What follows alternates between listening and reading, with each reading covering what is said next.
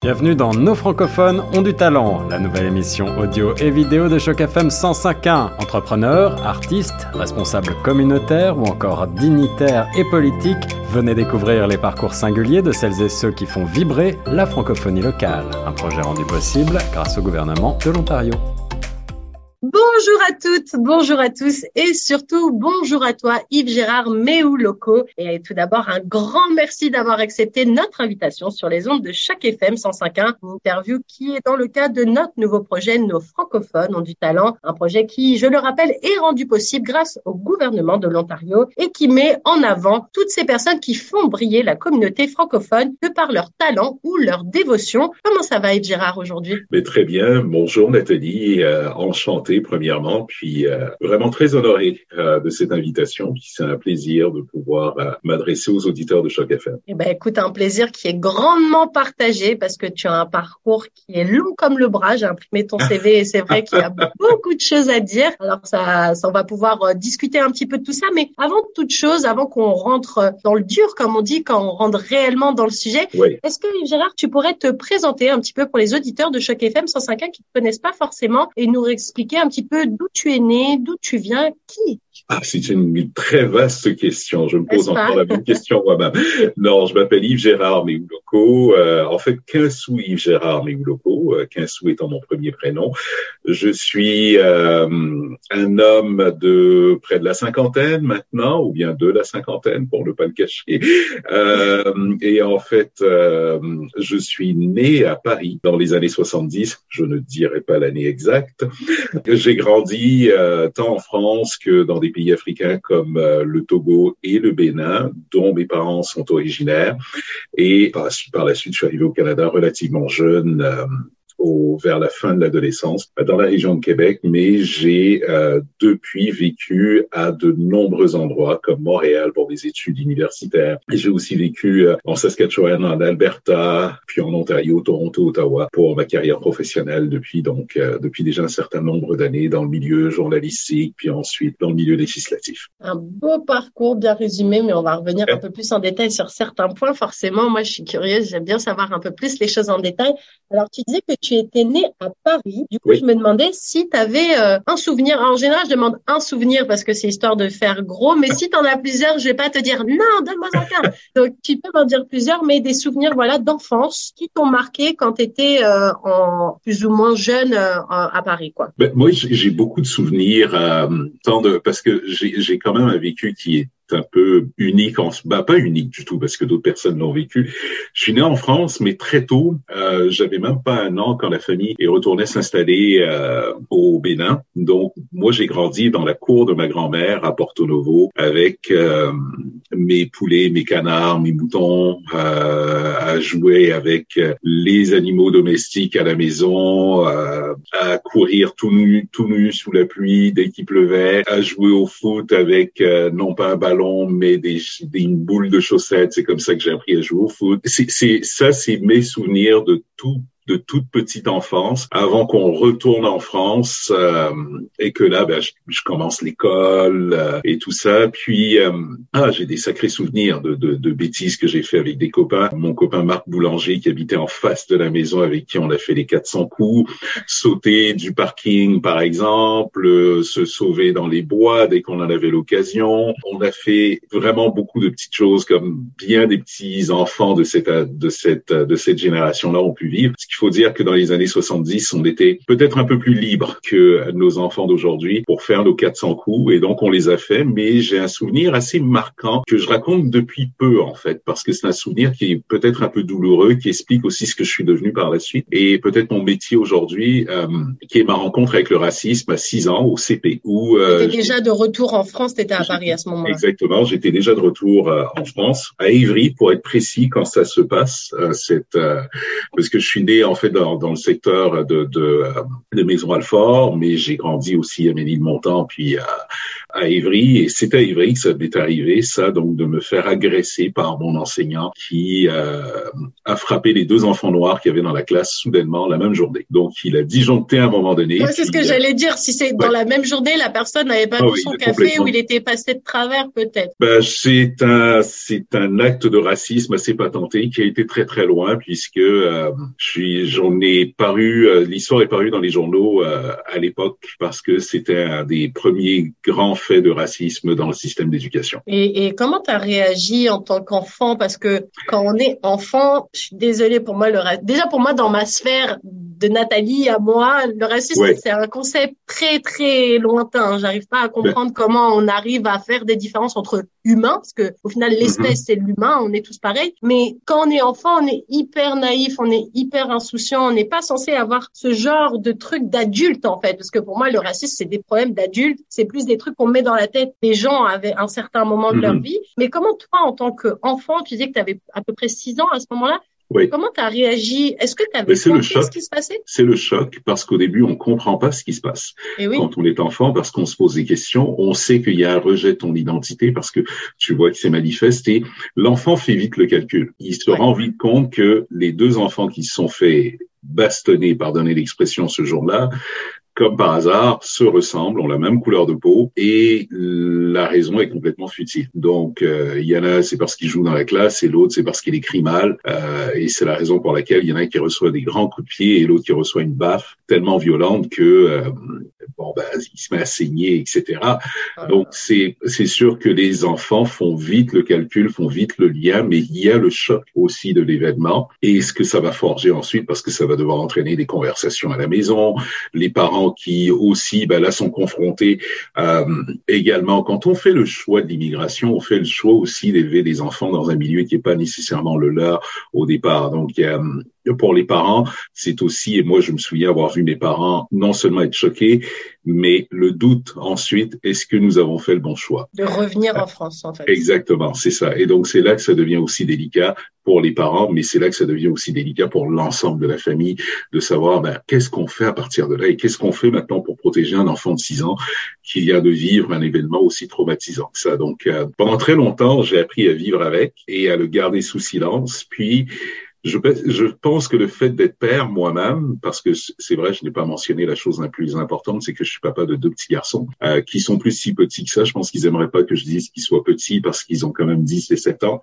au moment où on se parle. Et euh, le fait moi-même d'avoir des fils me fait réaliser l'importance en tant que père, bien de voir comment est-ce qu'ils vont vivre ces moments-là quand ça va arriver. Parce que la réalité... es persuadé, en fait, c'est ah, ça ben qui est triste dans ton discours, c'est que ah malgré le temps qui passe, tu ah dis la discussion, elle doit avoir lieu parce que ça va arriver. ça va arriver. malgré le temps qui passe, Exactement. Les mentalités, elles changent pas des masses, en fait. Non, ça va arriver à un moment ou à un autre et il faut les préparer à ça. Et il faut aussi se préparer à savoir comment est-ce qu'on va les accueillir, comment est-ce qu'on va les aider, qu'est-ce qu'on va faire en fait et qu'est-ce qu'on va pouvoir leur apporter pour euh, les, les guider justement à faire face à cette réalité-là, à, à, faire face au mépris de certains, à faire face au jugement d'autres, à faire face à l'inéquité, à faire face à l'injustice. Comment est-ce que tu vas faire pour faire ça? Je sais que tous les parents le font, peu importe les origines culturelles, mais quand tu es dans un pays occidental, et que tu es une minorité dite visible, j'aime pas trop ce terme-là, mais oui, mais je, je, conçois que c'est l'expression générale. Voilà, c'est l'expression générale ben, il faut se préparer, c'est-à-dire qu'est-ce que je vais faire pour cet enfant-là? Parce que ça va finir par arriver. C'est, c'est malheureusement la réalité de la société actuelle. Ça va arriver à un moment donné. Donc, comment est-ce que tu vas le faire? C'est la même chose on dit par exemple, qu'est-ce que tu vas faire le jour où tu, mon fils de 10 ans, qu'est-ce que tu vas faire le jour où tu vas te faire arrêter par un policier? Ça risque de lui arriver, parce que moi, ça m'est arrivé. Alors que tu n'avais pas forcément grand-chose à te reprocher, je suppose. J'ai absolument rien à me reprocher, j'ai jamais rien fait.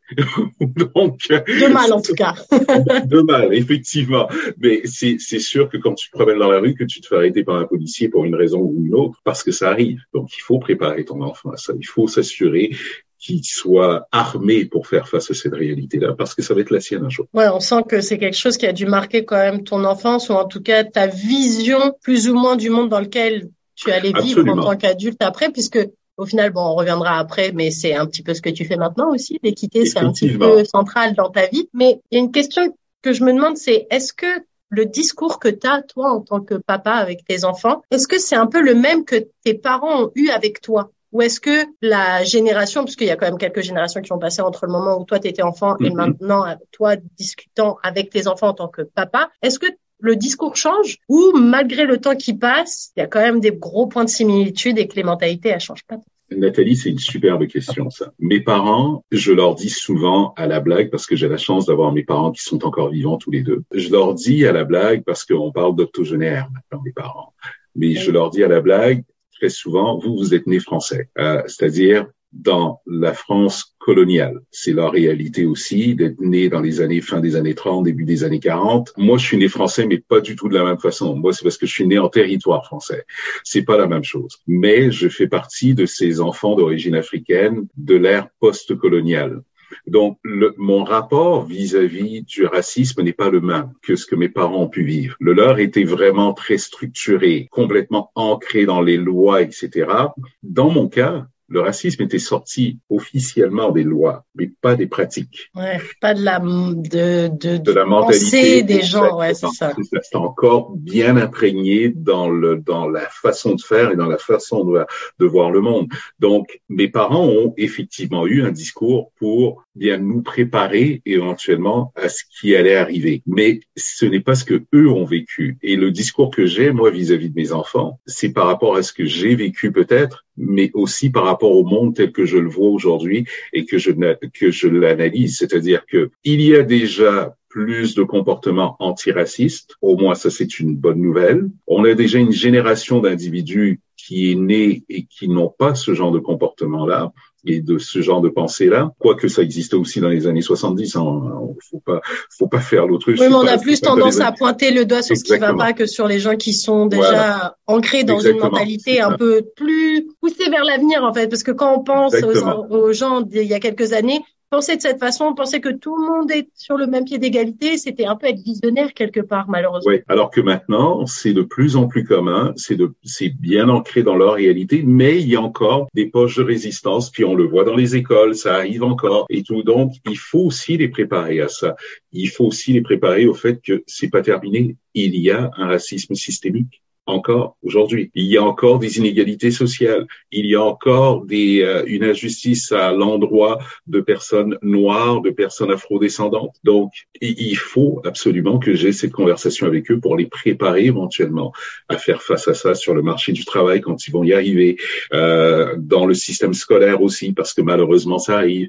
Moi, j'ai eu des enseignants et ça fait pas si longtemps que ça quand même, euh, au secondaire, à l'université, qui avaient des propos extrêmement racistes mon endroit. Ça va arriver encore. Donc, c'est pas fini, ça. Ça arrive encore aujourd'hui. Donc, il faut les préparer absolument. J'ai aussi une impression, mais peut-être que c'est euh, une vision très personnelle, mais j'ai l'impression que le fait qu'il y ait beaucoup de gens maintenant qui soient OK avec le fait que c'est hyper vieillot comme mentalité de penser qu'il y a des gens qui sont au-dessus des autres, que tout ce, tout ce libéralisme, on va dire, de la pensée, ce, ce fait que les gens puissent se dire, bah non, en fait, toi, t'es raciste. Des gens, déjà, de base, là, le qualificatif racisme avant, ça existait pas trop. J'ai, bah non, je dis juste que lui, il est différent et c'est mon droit. Mm-hmm. Bah non, dire ça, c'est du racisme, en fait. J'ai l'impression aussi que le fait qu'il y ait de plus en plus de gens qui soient ok avec ça, que limite ça fait partie du passé, euh, je comprends pas ton racisme. Il y a aussi toute une genre de petit microcosme de gens qui sont hyper extrémistes. Et on dirait que justement tout ce qui a été fait il y a quelques années, et eh ben en fait, il balait ça d'un revers de la main. On le voit notamment dans les élections un peu partout dans le monde.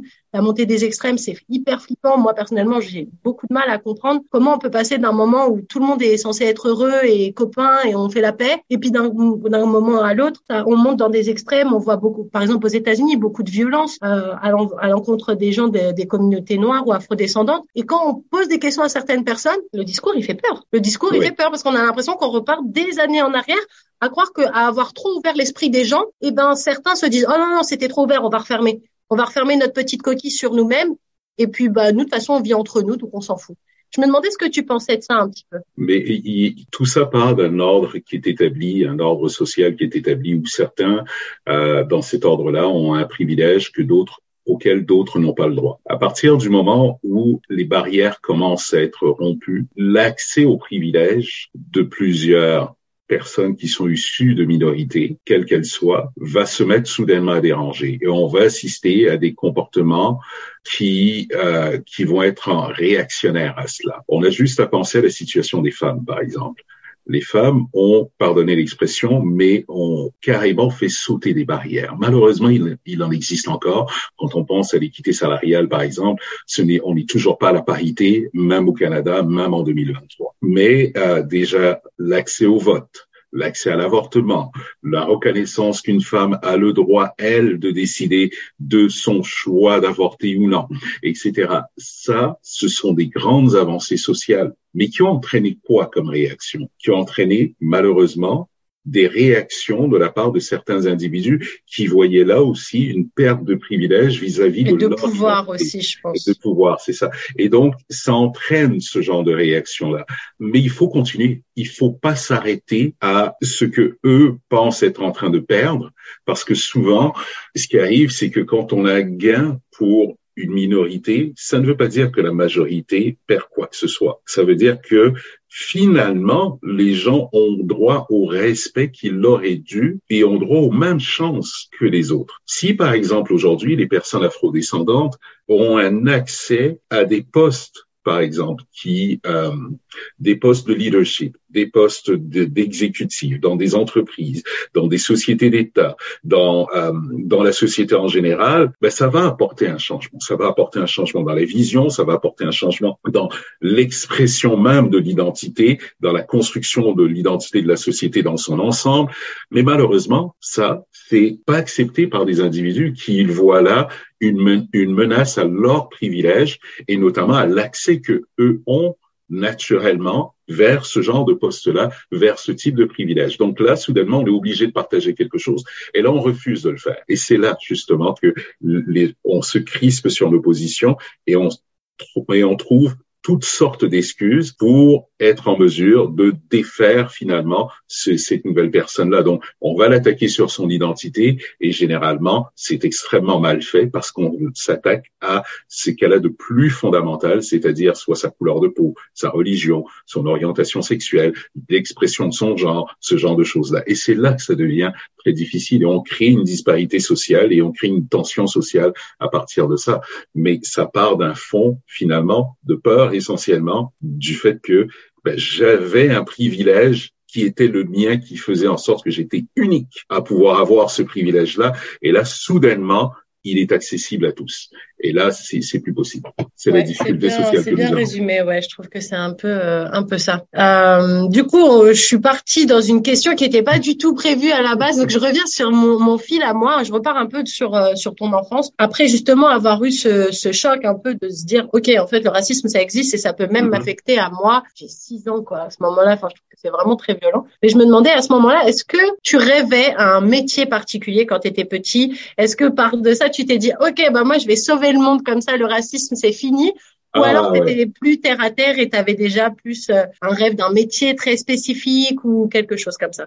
Alors, je vais euh, peut-être en faire rire certains parce que j'ai eu euh, deux, deux professions que je voulais absolument faire. Alors, la première, je voulais être pilote d'avion, comme beaucoup d'enfants, comme beaucoup d'enfants de, de, de, cette génération. je voyageais beaucoup enfant, et euh, j'ai grandi à l'époque où, euh, vous savez, il n'y avait pas, il y avait pas de porte sur le cockpit là, c'était juste un rideau. Un petit rideau. Exactement.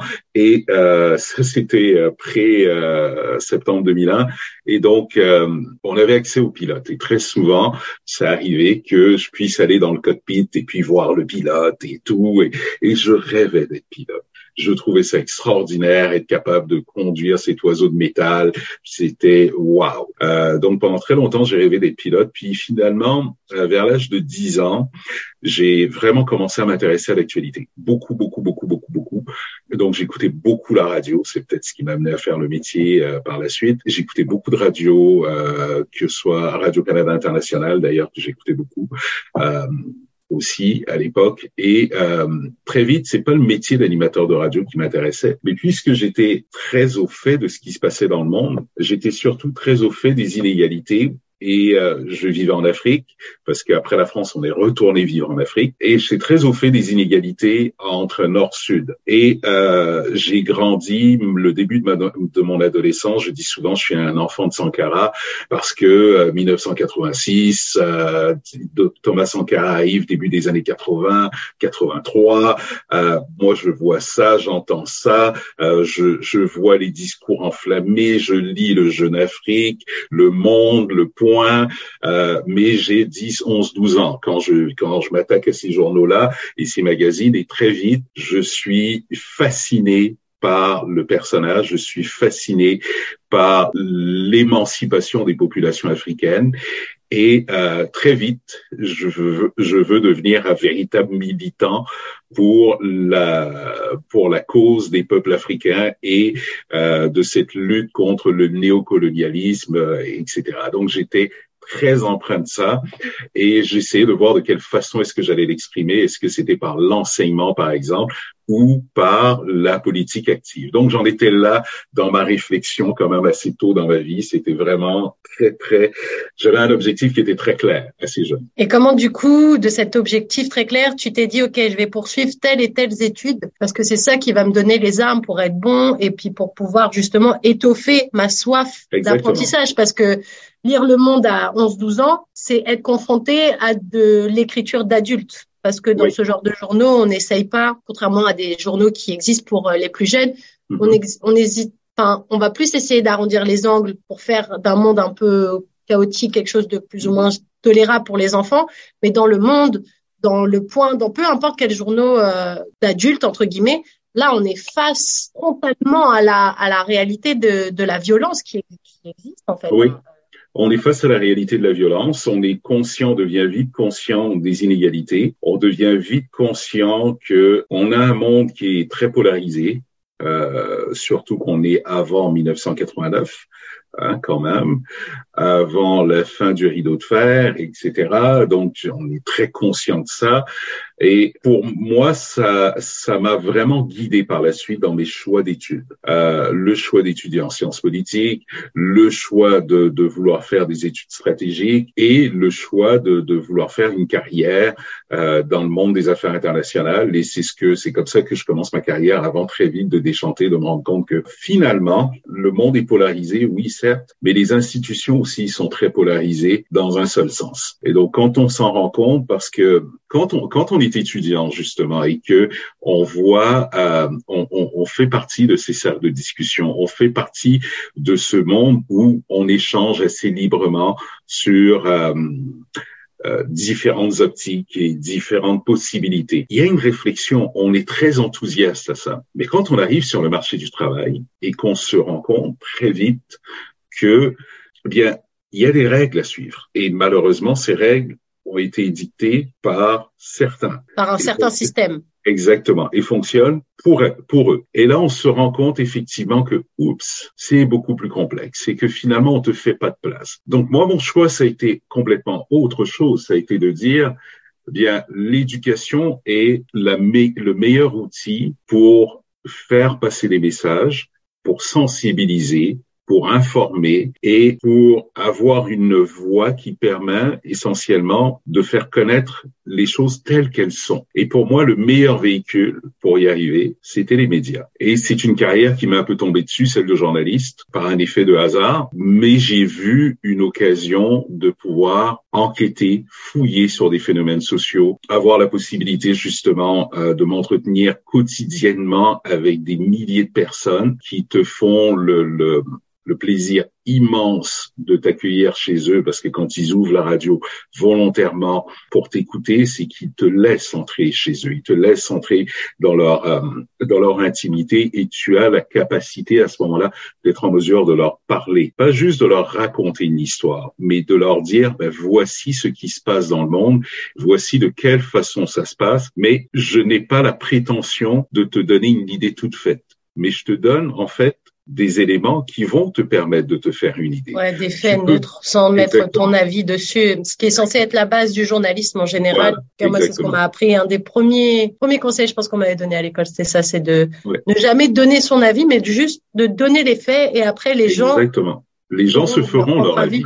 Exactement. Alors toi, as, du coup, tu as étudié un peu en France, au Canada. Tu as été en cours aussi, je pense, euh, au Bénin, du coup Alors oui, mais très très peu. Hein. Le Bénin, c'est le jardin d'enfants et tout. Ok, c'était... Euh... Togo par la suite, pendant donc, euh, je crois, du CE2 au, euh, en troisième, je suis dans un lycée français. Et est-ce que tu as senti des différences? Parce qu'après, donc, tu as étudié un peu en France un peu au Togo, tes études supérieures au Canada, du coup, est-ce que tu as senti une différence dans la façon d'apprendre, dans la façon dont les professeurs abordaient euh, les cours et la façon dont ils s'appliquent Ouais. Complètement, très différent. Euh, très différent dans, dans la forme. C'était c'est drôle parce que quand je suis arrivé au Canada, mon premier choc, je sors de troisième, je viens de faire mon BEPC. Euh, premièrement, J'étais un enfant qui avait une année d'avance dans le système français et quand j'arrive au Canada, on me fait comprendre que euh, bon, écoute, ton année d'avance, ici on fonctionne selon l'âge, on peut pas te mettre à un certain niveau parce que tu es beaucoup trop jeune pour pour les élèves de ton de ce niveau-là, donc on va essayer de te mettre dans un autre niveau. Et quand je suis arrivé, euh, mon premier choc, ça a été de me rendre compte que premièrement, on vous voit pas le prof, on tutoie l'enseignant. Ça, ça a été mon premier grand choc.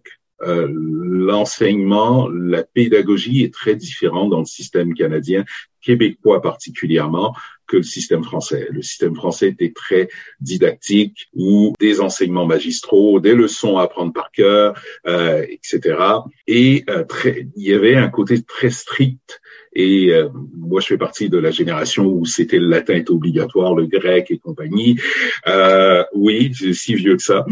non, c'est pas pour ça que j'ai fait la grimace, c'est parce que moi, de mon temps, entre guillemets, c'était optionnel et on m'avait ah dit que c'était super pour euh, pour apprendre à écrire parce que justement le latin, notamment, a les, enfin, pour apprendre les origines des mots et savoir bien orthographier les mots, c'était bien de faire du latin. Exactement. Mais ça rajoutait des heures dans mon emploi du temps. Alors du coup, j'avais un petit peu esquivé, mais c'est vrai qu'il fut un temps, c'était obligatoire. Ah, c'était obligatoire. Nous, c'était complètement obligatoire. Il fallait qu'on y passe. Et donc, quand j'arrive au, dans le système scolaire euh, québécois et que je vois, bon, il n'y a pas de latin, euh, le français, euh, la question de l'orthographe, la grammaire, la conjugaison, euh, c'était pas très c'est toi, ok, on n'insistait pas trop là-dessus. C'était laissé un peu, c'était un peu, c'était laissé un peu libre. Et ça, au début, ça m'a beaucoup dérangé parce que j'ai, pendant la première année, j'ai eu une année de flottement. J'ai eu une grosse année d'adaptation, un petit peu. Qui a été très difficile pour moi parce que j'étais habitué à, à, vivre dans un et à travailler dans un milieu très strict et très rigoureux. Et là, je, je me rendais compte que,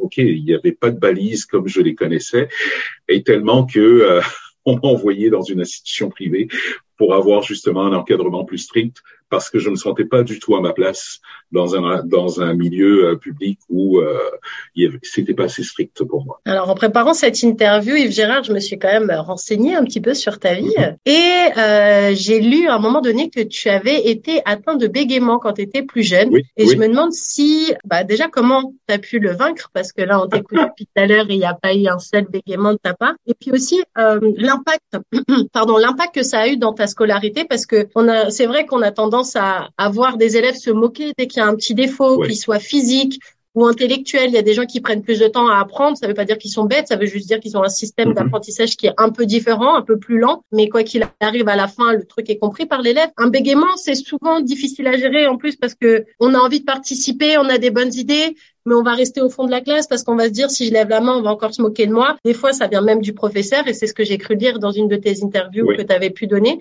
Donc justement, voilà, je voulais me, je voulais que tu, tu, parles un petit peu aux auditeurs de Choc FM 115. Comment tu as réussi à combattre ce, ce problème que tu as eu et est-ce que ça a développé aussi chez toi? Parce que je pense que entre le petit Yves Gérard victime de racisme à 6 ans qui a été forgé pour se dire bon allez, moi plus tard je vais tout déchirer parce qu'on va pas me marcher dessus. Mm-hmm. Et après ce bégaiement, je pense que ça a dû aussi forger un peu personnage. Oui, le bégaiement ben, survient euh, dans, dans les mêmes eaux euh, dans la petite enfance. Ben, je, suis, je suis le fruit de mes parents et plus particulièrement de ma mère. Euh, j'ai une mère qui est une femme extraordinaire, qui euh, mesure, comme on dit, cinq pieds, mais de par sa grandeur doit mesurer à peu près sept pieds, surtout quand elle est en colère.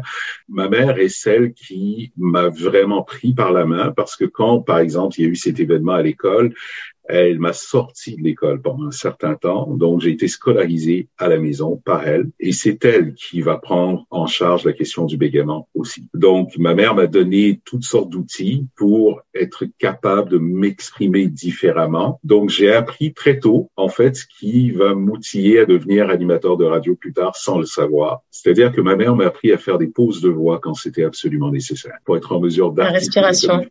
Exactement, et donc d'apprendre à respirer. Et c'est comme ça que je, je réussis encore aujourd'hui, parce que quand on bègue, c'est pas qu'on arrête de bégayer c'est qu'on le, on le contrôle en fait. Et donc on le contrôle plus facilement. Et si je suis très fatigué, ça peut je vais bégayer. Voilà. Et donc, euh, mais les exercices et l'apprentissage de la respiration, euh, l'apprentissage de la pose de voix, comment poser sa voix, ça vient de ma mère et c'est elle qui me l'a appris très jeune et ça va me servir par la suite pour devenir animateur de radio euh, quelques années plus tard, enfin, plusieurs années plus tard. Mais justement, sautons quelques années, euh, comment ça se présente du coup cette euh, cette opportunité de travailler en radio? Tu disais que toi, tu étais déjà un petit peu euh, fan entre guillemets de ce monde un peu journalistique, que en plus la radio c'est un c'est un média qui a un fil continu, ça s'arrête jamais, il y a un milliard mhm. de choses à apprendre, à entendre, de la, que ce soit de la musique ou que ce soit des, émissions ou des interviews, c'est toujours des contenus très variés justement. Toi, comment ça se passe? Parce que là, du coup, tu as tes diplômes en poche, il me semble, à ce moment-là oui, déjà. J'ai mes diplômes en poche déjà. C'est euh, sauf un qui va venir, deux en fait qui vont venir plus tard, mais c'est une rencontre c'est une rencontre. J'ai un copain à l'époque qui faisait de la radio communautaire, des euh, styles un peu DJ euh, et, tout. Puis euh, moi après. Là, on est toujours à Québec à peu près? Oh non, on est à Montréal. On est à Montréal. Et euh, moi, après l'université, bon, j'ai eu un bref, très très bref passage dans la fonction publique et euh, que j'ai détesté par ailleurs, mais vraiment détesté. Et donc, je m'en suis sorti très vite. Et donc, euh, ce copain me dit un jour, écoute, tu devrais venir faire de la radio avec moi, juste pour t'amuser. Alors, je le suis dans une euh, station de radio qui est à Châteauguay, qui s'appelle CHAI, si ma mémoire est bonne, et une station de radio un peu particulière parce que c'est une petite radio communautaire, mais vraiment petite, qui a une portée, une antenne, je crois, qui touche à peu près 10 000 maisons, pas plus, et euh, mais qui doit être écoutée à peu près par quatre personnes. Donc, euh, j'ai cru que tu allais me dire, mais qui est écouté par les 10 000 maisons. Non, non, elle est écoutée par à peu près 4 ou 5 personnes, mais euh, à l'époque, je sais que CHAI a fait très bien pour certaines de ses émissions et tout, mais c'était une petite radio communautaire. Alors, il faut pas nier ce qui, ce qui est. Et euh, mais c'est là que moi j'ai commencé. Euh, j'ai commencé pour m'amuser. Et puis finalement, de fil en aiguille, je me suis dit, ah écoute, c'est pas mal ce truc, j'aime bien. J'ai fait un petit cours en radio, euh, juste pour peaufiner, apprendre les rudiments du métier. Puis en faisant ce petit cours, j'ai fait la rencontre d'une dame qui va jouer un rôle, sans s'en rendre compte peut-être, euh, qui va jouer un rôle important par la suite, parce que c'est elle qui vient me chercher et euh, m'embauche dans une station de radio à Longueuil comme animateur de son émission d'affaires publiques parce qu'elle voyait clairement que j'avais un intérêt beaucoup plus grand pour l'actualité que pour les émissions de radio musicale. Et ils avaient une volonté d'avoir une émission d'affaires publiques sérieuse avec du contenu et tout et tout. Et je dis bah écoute euh, ça là tu m'intéresses. Si c'est faire une voix dans un jukebox, euh, non je suis pas trop intéressé, mais ça tu m'intéresses. Et donc c'est comme ça que j'ai entamé une carrière en radio dans cette petite station là où je suis devenu très vite. Euh, je faisais l'animation d'émissions, mais je faisais aussi du reportage. Mais très vite je suis devenu le responsable de la salle des nouvelles, puis finalement le directeur de l'information, tout en continuant à animer l'émission euh, d'affaires publiques. Donc, j'avais la responsabilité de la salle des nouvelles et j'avais quand même un certain nombre de journalistes dont certains ont fait carrière à Radio-Canada par, par, la suite. Et puis, euh, il y a eu ce conflit de travail à Radio-Canada, je me souviens plus de l'année, et c'est durant ce conflit de travail-là que l'émission a commencé à avoir une plus grosse cote d'écoute parce que Radio-Canada n'étant pas en nombre, ben, il se trouve que les gens se sont retournés vers cette petite station de radio-là pour aller chercher de l'information. Puis c'est à l'époque aussi où nous nous lançons sur une enquête qui est importante qui s'appelle Technobase Rive Sud. Technobase Rive Sud est une euh, est une enquête qu'on menait en collaboration avec un autre journal, de mes collègues journalistes et moi et euh, finalement, on est entré en collaboration. Vous savez, des fois, les médias, on est obligé de travailler, de collaborer les uns avec les autres. On est entré en collaboration avec Radio-Canada et euh, ça a donné lieu par la suite aux prémices de ce qui va devenir le scandale des commandites par la suite.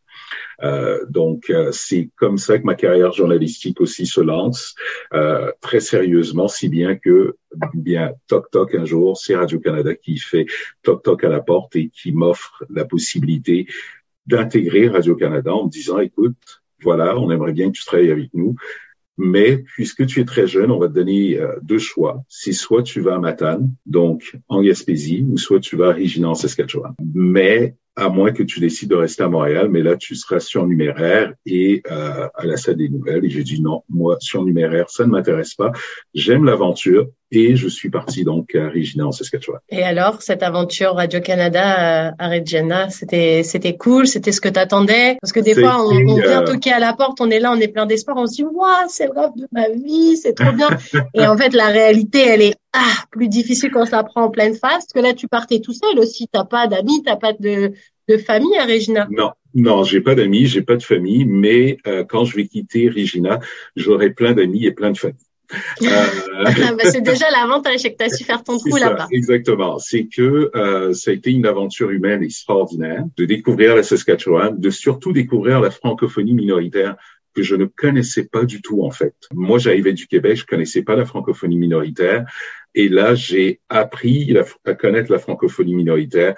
J'ai appris à connaître les Francescois. J'ai appris à connaître les enjeux de l'Ouest canadien que je ne connaissais pas non plus. Et j'ai peaufiné mon métier d'animateur de radio et de journaliste. Beaucoup, beaucoup, beaucoup.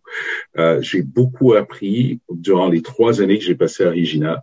J'ai énormément appris. Euh, si bien que j'ai eu beaucoup de regrets par la suite en partant parce que c'est difficile, ça a été un gros déchirement de quitter la Saskatchewan, mais il fallait le faire parce qu'il fallait, dans ma carrière, je voyais qu'il fallait que je passe à autre chose, et j'étais très curieux de ce qui se passait dans la province voisine au niveau du développement économique de l'Alberta, et parce que j'ai aussi une formation comme en économie également, donc je suis très intéressé de ce qui se passait en Alberta, et c'est comme ça que j'arrive euh, à Edmonton euh, pour faire du documentaire radio sur le développement économique de la province et pour animer surtout une nouvelle émission du matin qui, elle, se voulait ouverte sur le monde.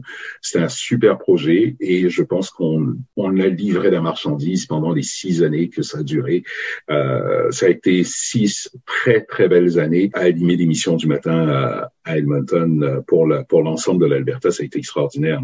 Autant que ce que j'avais fait à, à, Regina quelques années plus tôt. Et du coup, euh, au bout de six ans, six belles saisons, tu te dis bon, ça y est, mon heure, euh, mon heure est venue pour changer encore. Il faut que, parce que j'ai l'impression que quelque part au fond de toi, tu sens que ta place, elle est quelque part et que tu y vas en fait en fonction du feeling et des rencontres que tu fais. Du coup, au bout de six ans, qu'est-ce qui se passe pour que tu dises bon, c'était super, j'ai eu un, un, super joujou entre les mains, cette émission, c'était vraiment le top, j'étais épanouie. Mais maintenant, c'est l'heure pour moi d'aller vaquer à autre chose. Et, et qu'est-ce qui a motivé ton choix? Alors, euh, c'est un choix très personnel. Là, il, il, il faut dire que il y a une personne qui fait son apparition dans ma vie à ce moment-là, qui est mon épouse euh, Mélissa et qui euh, que je rencontre à Edmonton, qui par ailleurs aussi journaliste, ancienne radio canadienne également, euh, mais à l'époque n'était pas Radio Canada, mais qui euh, elle, pour sa carrière, estime que c'est mieux de quitter l'Alberta. Et moi aussi, je pense que je suis arrivé, à, j'avais fait le tour de la question, j'avais couvert beaucoup d'enjeux pour moi, c'est il y avait un nouveau projet d'émission qui ne me correspondait plus vraiment. J'ai toujours conçu mon métier comme étant euh, souvent un travail qui se fait à deux, ma complicité avec mon réalisateur pour qu'on s'entende. Sinon, pour moi, ça fonctionne pas vraiment. J'avais un réalisateur extraordinaire qui venait de quitter Non pas que je m'entendais pas avec son successeur, mais le projet, le nouveau projet d'émission ne me convenait pas. Et quand ma conjointe va m'annoncer que euh, elle préfère quitter pour des raisons familiales, puis aussi parce qu'elle a une très belle opportunité à Toronto, à Radio-Canada Ontario, ben, je vais dire, ben, très bien, moi, tu, on y va, je te suis. Et quand j'arrive à Toronto, donc, je n'ai pas d'emploi. C'est volontaire, j'ai quitté Radio-Canada, elle arrive à Toronto, moi, bon, je fais les, les formalités euh, et tout du déménagement, je, j'arrive à Toronto, mais pas très longtemps parce que je m'en vais en Europe pendant quelques temps. Euh, en Angleterre. Et puis par la suite, euh, quand je reviens à Toronto, j'avais eu la chance de rencontrer en 2005, lors d'un passage à Toronto, euh, Sonia Boisvert, qui était chef des émissions à ce moment. quand je suis revenu à Toronto, mais en 2005, c'était la réalisatrice de l'émission du matin. Et je suis venu travailler à Toronto pendant quelques mois en 2005 avec Sonia. On avait eu une très très belle, on avait développé une très belle complicité. Et c'est elle qui euh, me dit, écoute, euh, viens un peu ici là, il y a peut-être quelque chose d'intéressant pour toi. Et euh, c'est comme ça que j'ai été convaincu de, de, de me joindre à l'équipe de, de Radio-Canada Ontario euh, à l'émission du matin. Puis je, je dois avouer que j'aurais probablement dit non si je n'avais pas vu mes collègues de travail à l'œuvre. Parce que euh, pour moi, une émission, c'est pas juste un animateur, c'est une équipe qui travaille ensemble. Et quand je suis arrivé, la, réalisatrice, je la connaissais déjà très bien, c'était Isabelle Routier. J'ai une très belle relation d'amitié avec Isabelle, avec qui j'avais collaboré sur des projets d'émissions nationales, euh, sur la Coupe du Monde, des choses comme ça. Et euh, Isabelle est donc réalisatrice de l'émission, mais à l'époque, je fais la rencontre de Julien Manuguera, qui est alors chroniqueur sportif, et bien sûr de Marjorie Ruhlmann, euh, Marjorie Murphy, qui euh, est alors chroniqueuse culturelle. Et c'est là que je me suis dit, non, là, j'ai quelque chose à faire avec cette équipe-là pour en faire une émission qui va réellement ressembler au visage francophone de Toronto. Parce que c'était l'objectif, c'était d'avoir une émission qui ressemble essentiellement aux francophones de Toronto. Et les francophones de Toronto ont une particularité qu'on retrouve un peu nulle part ailleurs au Canada, c'est que ce sont des francophones qui sont issus de l'immigration et qui ont une culture qui est aussi particulière, extrêmement diverse, parce que vous avez des gens d'origine africaine, vous avez des gens d'origine française, d'origine belge, d'origine suisse, et tout ça, c'est un espèce de melting pot qui vit ensemble. Et d'origine québécoise, vous avez tous ces gens-là ensemble, et des franco-ontariens, et je trouvais qu'il fallait trouver à Toronto une particularité, une unicité, en fait, à une émission où chacun allait entendre sa voix, sa culture. Alors on avait un chroniqueur culturel français, une, une euh, une chroniqueuse culturelle française, mais un animateur qui était africain, mais tout aussi québécois que franco-canadien parce qu'il avait vécu partout. Et donc, là, ça me permettait, je voyais là, OK, là, c'est une émission avec cette équipe-là, si on est capable de la maintenir et de lui donner les conditions dans lesquelles elle va pouvoir évoluer et surtout le temps de parole pour s'exprimer, bien, on va être en mesure d'avoir une recette absolument gagnante où chacun va y trouver son compte. Alors, on a conçu une émission avec des, des là, je livre des secrets, là, aujourd'hui, avec des, des, des volets parce que tout était pensé, c'est-à-dire qu'on savait très bien que l'émission, l'auditeur torontois n'écoute pas très rarement trois heures sans arrêt. C'est vrai. Va écouter par bloc de 20 minutes. Donc, en fait, c'est ce qu'on a fait, c'est qu'on faisait plusieurs mini-émissions dans la même émission pour s'assurer que tout le monde y trouve son compte. Et je crois que ça a bien fonctionné, euh, du moins le temps que ça a pu durer. Malheureusement, par la suite, ben, il, y a des, questions personnelles, les gens finissent par partir, on les remplace. Euh, Julia est partie, Jean-Philippe est arrivé, et Jean-Philippe a amené aussi justement une composante culturelle québécoise aussi à l'émission. Euh, Jean-Philippe est arrivé, euh, on a ajouté d'autres joueurs également euh, euh, qui sont qui sont joints à l'équipe, Annie Poulain. il y a toutes sortes de personnes qu'on a fait venir dans l'émission pour rajouter aussi une couleur qui correspondait essentiellement à la francophonie torontoise. C'est vraiment une émission qui à mon sens, c'était unique parce qu'elle était conçue pour ressembler à son auditoire et non forcer un auditoire à écouter une émission de radio qui ne, qui ne lui ressemble pas nécessairement en lui disant essentiellement, voici le choix qu'on te donne, t'as pas le choix, c'est la seule que t'as. Là, c'était pas ça du tout, c'était on va composer quelque chose qui va vous ressembler. De cette façon, vous allez vous reconnaître chaque fois que vous allez ouvrir la radio, vous allez reconnaître les thématiques, les accents, la musique, les sujets, l'humour, qui vous ressent. Et donc, c'était, c'était vraiment ça l'objectif de cette émission et je pense qu'elle a bien fonctionné pendant. C'est marrant parce qu'au final, quand on écoute un peu ce que tu dis, le fil rouge, c'est toujours cette notion d'inclusion, en fait, d'inclure tout le monde, que personne se sente un peu sur le côté, parce que comme tu dis, c'est pas parce que on est francophone et qu'on vit à Toronto qu'on a les mêmes centres d'intérêt les uns les autres. Absolument, absolument. Et ce qui nous rassemble, ce qui nous réunit tous ensemble, c'est la langue qu'on parle au final. Oui mais d'un point de vue culturel et puis même quelqu'un qui vient euh, qui est né de France a même lui-même son propre bagage. Il peut être de parents asiatiques il peut être euh, originaire d'Australie, mais il est né en France, il a cette culture française et il apporte aussi son petit grain à moudre dans la société, justement. Donc, euh, non, c'est rigolo parce que ce fil rouge, il continue, puis il continue même après, puisque après Radio-Canada, à un moment donné, tu as fermé la porte de, cette, euh, ce beau chapitre et tu as décidé, alors ça, c'est un... Enfin, tu as décidé, ça s'est mis sur ton chemin, je pense, parce que comme en général, c'est plus ça ce qui se passe dans ta vie. Sur ton CV, il y a marqué Ombudsman. Oui. Qu'est-ce que c'est que l'ombudsman? Alors, en plus, je le dis très avec un très bel accent. Est-ce que tu peux expliquer un petit peu aux auditeurs de Choc FM, c'est quoi cette notion et quel a été ton poste au sein de, ce bureau? Très bien. Le rôle d'ombudsman, euh, c'est intéressant parce que j'ai commencé au commissariat au service en français de l'Ontario. Et pour moi, ce qui était important, c'est que j'ai une identité francophone. Je me suis beaucoup intéressé à la question des droits linguistiques des francophones pendant mes années à la radio. Euh, mes années comme journaliste, j'ai fait énormément d'entrevues, écrit aussi beaucoup sur la question des droits linguistiques des francophones, que ce soit en Saskatchewan, en Alberta ou euh, en Ontario. Euh, je voyais surtout les enjeux qu'on vivait en tant que francophone. Et moi-même, je venais d'être père, puis je voyais les enjeux également qui se posaient à moi, parce que quand vous devenez parent, il y a tout un univers qui commence à s'ouvrir à vous, qui est celui de l'éducation que vous ne connaissez pas nécessairement. Et là, soudainement, quand tu es confronté à ça, tu te mets à voir les limites de, de l'accès aux services en français. Et donc, pour moi, c'était un peu naturel quand cette opportunité-là s'est présentée. Ça faisait déjà un certain nombre de temps que je songeais à un départ de Radio-Canada. Je dois avouer, j'ai la grande révélation aujourd'hui, j'y ai pensé pendant deux ans et demi. Euh, Donc, c'était vraiment une réflexion. J'avais pris ma décision. Je savais qu'à un moment donné, à peu près à telle date, j'allais arrêter. Donc, il fallait que je construise une carrière après cette carrière-là. Et on le sait, une carrière dans les médias, c'est quelque chose qui vous teinte à vie. L'après n'est pas facile pour tout le monde. On le réussit. Et c'est difficile aussi quand ça faisait longtemps, parce que toi, tu étais quand même dans ce monde de la radio depuis quelques temps, puis tu avais pu bouger euh, un peu à divers endroits. Oui.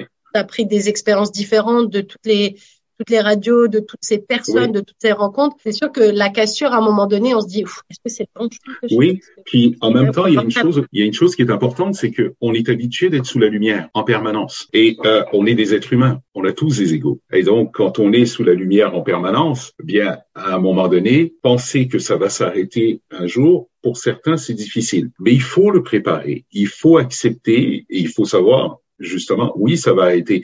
Et dans mon cas, c'était aussi, il faut que ça s'arrête pour que je passe à autre chose. Et donc, pour moi, c'était clair. J'avais déjà en tête une date. Je suis parti plus tôt que prévu en passant. Euh, je suis parti euh, presque deux ans avant la date que j'avais que j'avais prévue parce que euh, bon, il se passait beaucoup de choses. Puis j'ai eu une opportunité euh, euh, au commissariat que et je savais que le commissariat était en train de se construire quelque chose de nouveau. Je voulais aller travailler avec le commissaire en question qui était en poste à ce moment-là.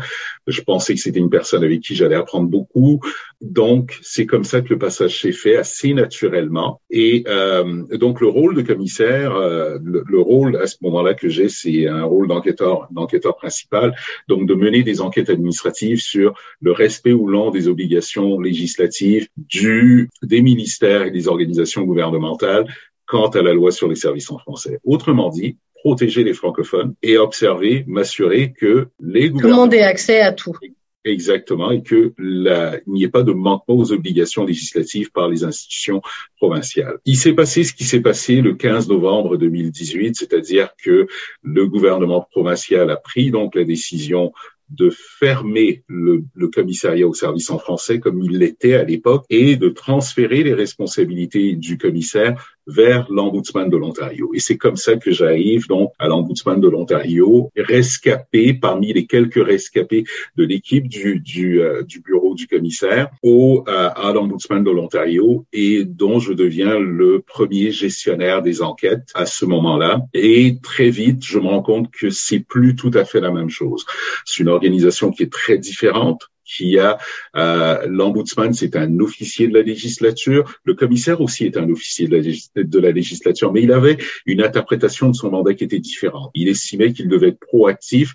L'ombudsman a une notion et une interprétation de son mandat qui est très différente. Ce n'est pas de ne pas être proactif, mais c'est-à-dire que l'ombudsman joue un rôle qui est un peu plus en retrait.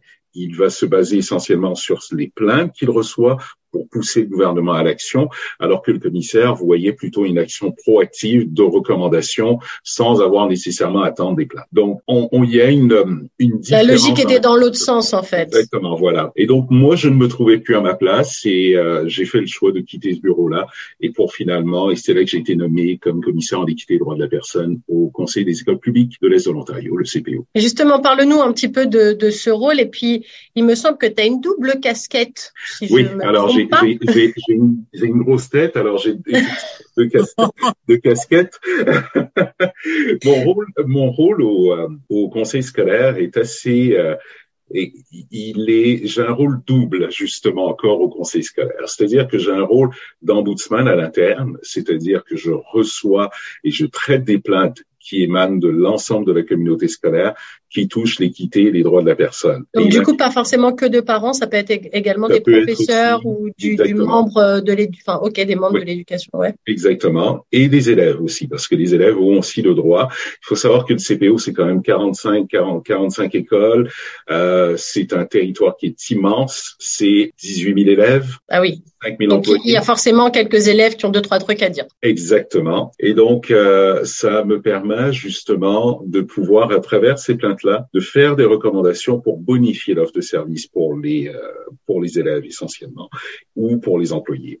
Mais aussi, j'ai un rôle qui est beaucoup plus stratégique, qui est dans la le positionnement stratégique du Conseil quand il s'agit d'équité, diversité et inclusion. Je suis une entité qui est indépendante de la gestion. Donc, je ne suis pas un cadre exécutif du conseil, mais une entité qui est à part, qui a... ça te donne une plus, plus de liberté aussi. Oui, et surtout plus de légitimité également et plus d'indépendance dans mon action puisque j'enquête essentiellement pour m'assurer que le conseil scolaire respecte ses obligations euh, législatives et respecte aussi ses politiques. Mais aussi, en même temps, je l'aide à mettre en place de nouvelles politiques et de nouvelles directives administratives quand il s'agit d'équité, diversité, inclusion. Donc, mon, mon mandat est assez, euh, est assez complexe dans la mesure où aussi j'agis comme conseiller également auprès de la direction de l'éducation, mais aussi des conseillers scolaires. Donc, un peu voilà, grosso modo, en résumé, mon, mon mandat au CPO. Mais je suis aussi, depuis euh, juin 2022 le vice-président de la Fédération des communautés francophones et acadiennes du Canada, la FCFA, ce qui me permet de poursuivre ma réflexion et surtout mon engagement vis-à-vis des droits linguistiques des francophones au Canada. Parce que nous sommes aujourd'hui dans une situation où il y a lieu d'être inquiet quand il s'agit des droits linguistiques des francophones à travers le pays, des francophones vivant en milieu minoritaire, on est en train d'assister à des reculs dans des provinces où, par exemple, les droits sont de moins en moins respectés, où, par exemple, l'accès à l'éducation de langue française est de plus en plus difficile, où l'accès à des soins de santé en français est difficile, voire impossible à certains endroits. C'est ce que j'allais dire. Il y a même des endroits où c'est le néant, quoi. Il n'y a pas grand chose. Il n'y a pas grand chose du tout, même à se mettre sous la dent et que, bah, en plus, quand ça touche la santé et qu'on est atteint de quelque chose, il n'y a rien de mieux que de pouvoir s'exprimer dans sa langue pour dire exactement ce qu'on ressent et chercher ces mots en anglais, quand bien même on est bilingue totalement, ça n'a pas le même sens quand on le dit, en fait. Ouais. Et en fait, on n'est jamais bilingue totalement. et encore plus quand ça touche la maladie et ce genre de choses qui sont hyper subtiles. Hein. Gratter et piquer, c'est pas la même chose quand on le ressent. Et même pour un docteur, savoir si ça pique ou si ça te gratte, c'est pas pareil. C'est important euh, en tout cas, personnellement, je trouve qu'au niveau de la santé, c'est primordial de pouvoir s'exprimer dans la langue de son choix. Oui, et d'ailleurs, on a beaucoup de défis en ce moment, que ce soit, euh, on voit un poids démographique qui fond à vue d'œil. Les francophones sont de moins représentent une proportion de plus en plus petite de la population canadienne hors Québec. Donc, il faut absolument mettre en place des choses. Donc, en ce moment, bon, il y a toutes les discussions sur le projet de loi C13, sur la nouvelle loi sur les langues officielles, le programme d'appui aux langues officielles, euh, les cibles en immigration. On a beaucoup de dossiers sur lesquels il faut absolument travailler en ce moment pour s'assurer, veiller à une pérennité réelle des francophones euh, hors Québec. Qui est-ce qu'on va aller chercher justement pour renforcer ces communautés-là maintenant? Donc, comment est-ce qu'on va chercher ces personnes-là? Comment est-ce qu'on va s'assurer que les nouveaux que les nouveaux arrivants francophones bien restent dans les communautés et s'installent pas juste dans les grands dans les grands centres urbains que sont Toronto ou Cagliari ou Ottawa ou Moncton ou Vancouver, mais qu'ils aillent justement dans des petits, dans des plus petites communautés. Je pense par exemple en Ontario, à Welland, par exemple, qui est une communauté aussi, Sturgeon Falls au nord, qui est une communauté en déclin. Euh, Sudbury, c'est quand même assez, c'est déjà un peu plus gros, mais on a plein Bonnyville, Saint-Paul en, en, Alberta, Val-Marie, bon, Val-Marie est déjà très petit, par exemple, en Saskatchewan. Donc, il faut essayer de s'assurer qu'on qu'il y, ait un attrait du français. Et pour qu'il y ait un attrait, il faut qu'il y ait des structures pérennes qui existent pour que les gens puissent s'installer et puissent vivre en français. Parce qu'actuellement, et certainement vous allez me dire que c'est peut-être ce qui vous est arrivé, c'est-à-dire qu'à l'extérieur du Canada, on dit aux gens que le Canada est un pays bilingue, mais dans la réalité, c'est pas, non. pas ça. je suis passée de oui à non. Non, oui, c'est, ça paraît, en, vrai, quand moi je viens de France et quand on parle du Canada et que j'en parle autour de moi, on me dit, ah, mais le, le Canada, c'est le cousin de la France. Ouais. Non. Le Québec, à la limite, un cousin éloigné de par ta tante, la cousine de ta mère, tu vois, ce genre de choses. Exactement, voilà. Mais le pays en tant que tel, pour moi, j'ai, je travaille chez Choc FM, donc du coup, je suis mm-hmm. dans un milieu plutôt francophone. Mais c'est vrai qu'une fois que j'ai passé la porte de la radio, boum, je repars en anglais. Donc, ouais, euh, ouais bilingue, euh, moins, moins. Exactement. C'est un pays, et c'est ça, il faut le rappeler, il faut rappeler la réalité aux gens. C'est un pays dans lequel on a le droit de se faire servir par les, les, institutions gouvernementales fédérales dans les deux langues officielles. Et il y a, y a différents leviers de complexité à ça dans des régions désignées, puis par exemple en Ontario, s'il s'agit des services gouvernementaux provinciaux. Et à un moment donné, tout ça aussi n'a plus de sens. C'est-à-dire que tu as le droit finalement d'être francophone à certains endroits et, et d'exprimer ta culture, puis à d'autres, t'as pas le droit. Comment ça se fait que si tu vis à Toronto et que si tu travailles à Toronto, mais que tu vis à Pickering, à Pickering, t'as plus le droit d'être d'être francophone parce que t'es pas dans une région désignée. Il y a une incongruité là-dedans qui est qui devient assez énervante dans la mesure où tu finis par se dire mais non on se moque de moi là. Moi je j'ai pas le droit. Pourtant la loi dit que alors il y a du travail à faire pour faire respecter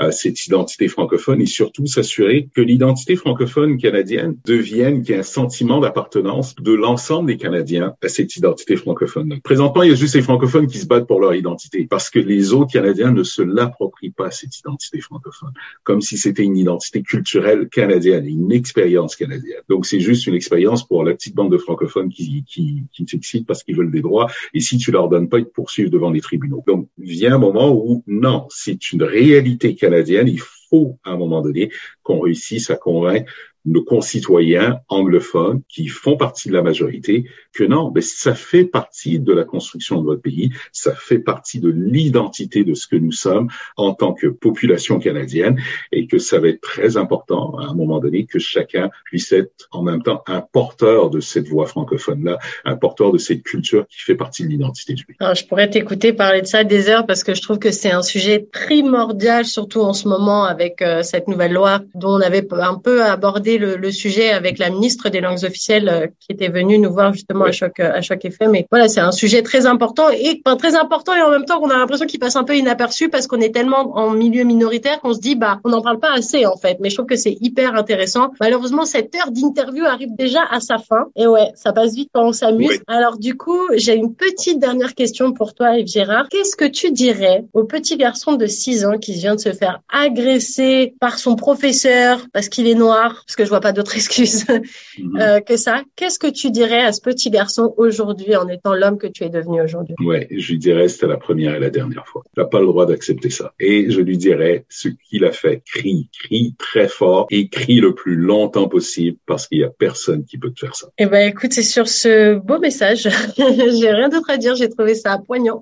Merci beaucoup euh, Yves Gérard Méhou Loco pour ce bel entretien. C'était vraiment un plaisir d'avoir pu partager ton histoire avec les auditeurs de chaque FM 105.1. On sent ce, cette envie de bien faire, cette envie de pouvoir faire en sorte qu'on vive dans un monde meilleur, un monde où tout le monde peut être inclus. Donc merci pour ton engagement dans cette belle communauté francophone. C'était vraiment un plaisir d'avoir pu échanger avec toi et puis j'espère que ça a pu faire plaisir à de nombreux auditeurs de Choc FM 105.1 qui se disent que voilà, il y a encore du chemin à faire et qu'il y a des personnes qui sont là à faire ce qu'il faut pour que les choses avancent. Donc merci beaucoup Yves Gérard encore une fois d'avoir pris ton temps pour discuter avec nous aujourd'hui. Merci beaucoup Nathalie, ce, fut un plaisir. Puis euh, une autre fois. À très bientôt. Pour une deuxième heure, on sait jamais. Exactement, sait-on jamais. En tout cas, c'était Nathalie Salmeron dans Nos francophones ont du talent, une émission qui, je le rappelle, est rendue possible grâce au gouvernement de l'Ontario. Merci beaucoup Yves Gérard. Merci beaucoup Nathalie.